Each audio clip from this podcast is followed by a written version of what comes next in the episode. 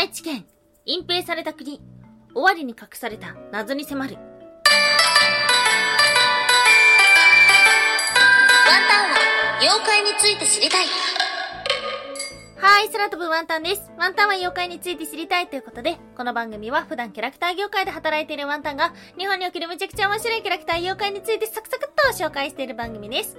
この番組のスポンサーはともさまさん、歴史とか世界遺産とかを語るラジオなど放送されています。詳細はツイッターにありますので、ぜひぜひ番組概要欄からチェックしてみてください。はい。毎週木曜日は、妖怪日本一の旅ということで、日本中の妖怪の話をしております。前回放送日曜日お休みしてしまいました。もうちょっとね、バタバタしてしまって収録する時間がなかったです。正直。うん、ちょっとね、夏も忙しいので、正直ね、夏休みとは別に収録できるかなっていうふうに思ってるところがちょこちょこあったりするんですけども、とはいえ、こちの木曜日の収録はやらなければいけないんです。なんでかっていうと、1年が52週間しかないから、はい、毎週ね、毎週都道府県の話、47都道府県なので、本編抜きにできるのが5回ですよね。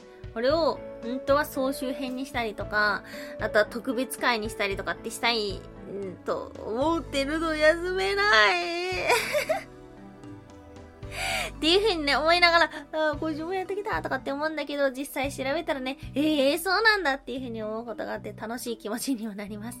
はい、ということなので今日も元気にお届けをしていきましょう。今日お届けをする都道府県は、愛知県、はい、県庁所在地は名古屋市ですね。名古屋といえば、やはり、シャチ。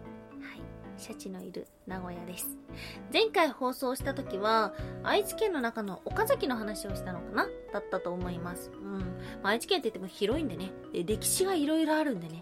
まあ、それは語るに難しい場所だ。そんな中で今日ワンタンがお届けしたい場所は、尾張の国なんです。うん。ワンタンさん歴史の勉強はできませんでした。うん、てか勉強何もできませんでした。そしてあまり地理もわからない。何なんで終わりっていう言葉を知ってるのか。そう。それはある人が教えてくれました。はじめの一歩。沢村。はい。これですね。本当に。完全に。それで覚えた終わりという言葉。終わりの竜ですね。そういうことがあると覚えるんですよ。地名とかも。はい。ということで、名前だけ知ってる終わりという場所ではありましたが、一体そこには何があったのか、どんな人がいたのか。はい。今日はですね、調べていくと、とっても興味深いものというか、えー、みんな大好き、隠蔽話が出てきました。はい。その謎に迫っていきましょう。今日は3つに分けてお話をしていきましょう。まず1つ目、終わりの妖怪、神舞とは。2つ目、終わり氏はすごい？最後3つ目、隠蔽された国、終わりと山田政権。はい。ということで、まず1つ目、終わりの妖怪、神舞。はい。妖怪チャンネルなんでね。そして今日は先に妖怪の話をしますよ。はい。神舞。それは、風もないのに、何枚もの髪が舞い飛ぶ様子でした。ね。風じゃないですかね。ちょっと怪しいですね。風な気がしますね。ではあるんですが、これとっても不思議なことに、神奈月にしか起きない。はい、10月ですね。と言われています。おさらに、白くて硬い髪っていうのはですね、人の顔面に張り付き、相手の体調不良にする、寝込ますっていうようなことがありました。寝込ますってたまに出てくるんですけど、これは一体何なんでしょうか？病気になるまではいかないんですよね。ただ、寝込んでしまう人がね、定期的に出てくるみたいですね。はい。その正体は何かと言われていると、一つ考えられているのが、取り立て済みの借金の借用書。はい。そういったものっていうのは、人の欲だったりとか、恨みつらみ、憤りというものが、染み込んでいるので、神舞という妖怪になった。まあ、要するに、つくも神のパターンですね。っていうのお話がありました。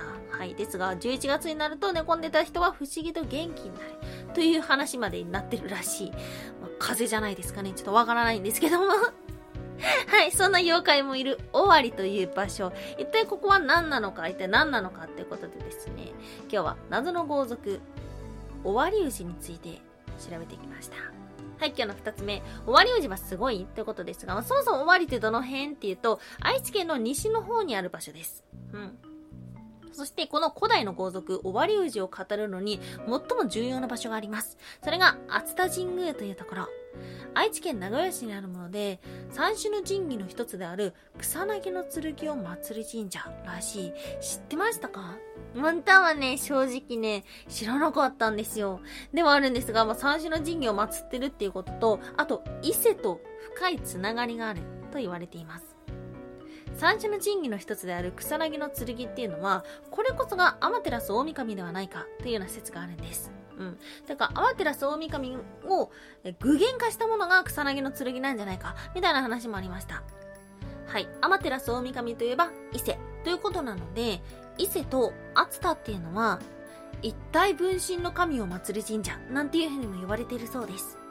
そして現在は違うんですけども、熱田神宮の司職っていうのは、代々、終わり氏だったらしい。なんで？一体どっから出てきたこの終わり氏という者たち？うん。ちなみになんですが、現在は伊勢神宮と同じ作りにはなってますが、1893年までは終わり作りというその地域の独特の建築用法だったそうです。はい。まあ、地名としての終わりっていうのと、あとは、あの、え、ー、と、豪族としての終わり氏っていうものがあるらしい。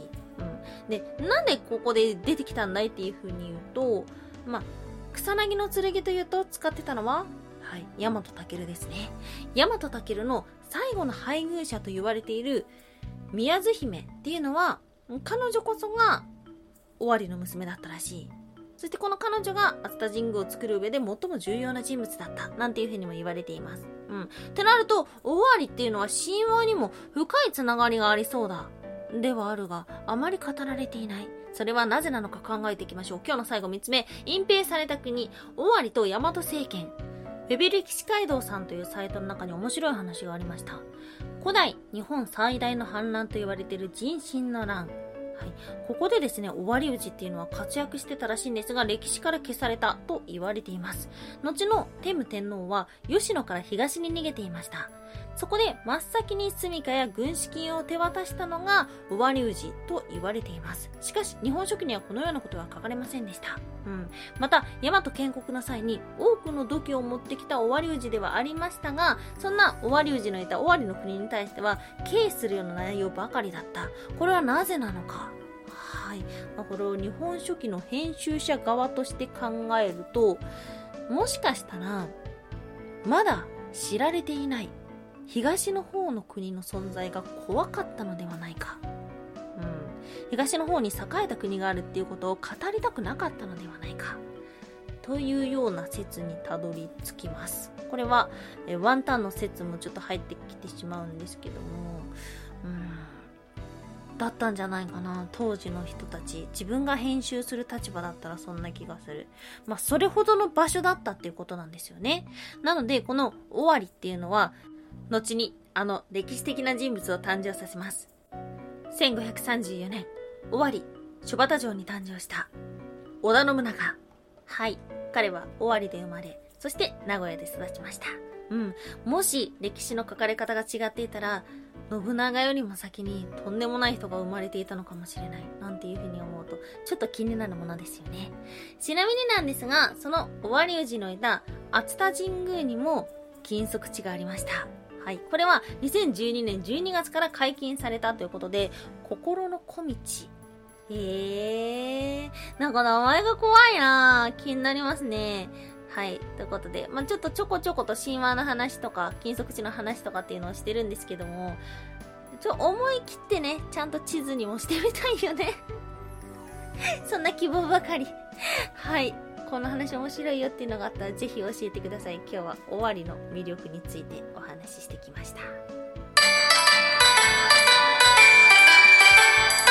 ンタンは妖怪について知りたいおやすみもいもい宇宙一欲しいもの手に入れたのだはい。おやすみもいもいというのはワンタンがポンポンポンと入れこなんで、多分がクリスマス。クリスマスです。もう眠い。眠くなってきちゃった。はい。買いました。ワンタンが。もう長年欲しくて欲しくて仕方なかったものを買いました。それは、ぬいぐるみ。かわいい。でも高かった高かったって言って7000円ぐらいなんだけどさ、でも高かったかわいいんだ、このぬいぐるみがまた。ワンタンは大満足しています。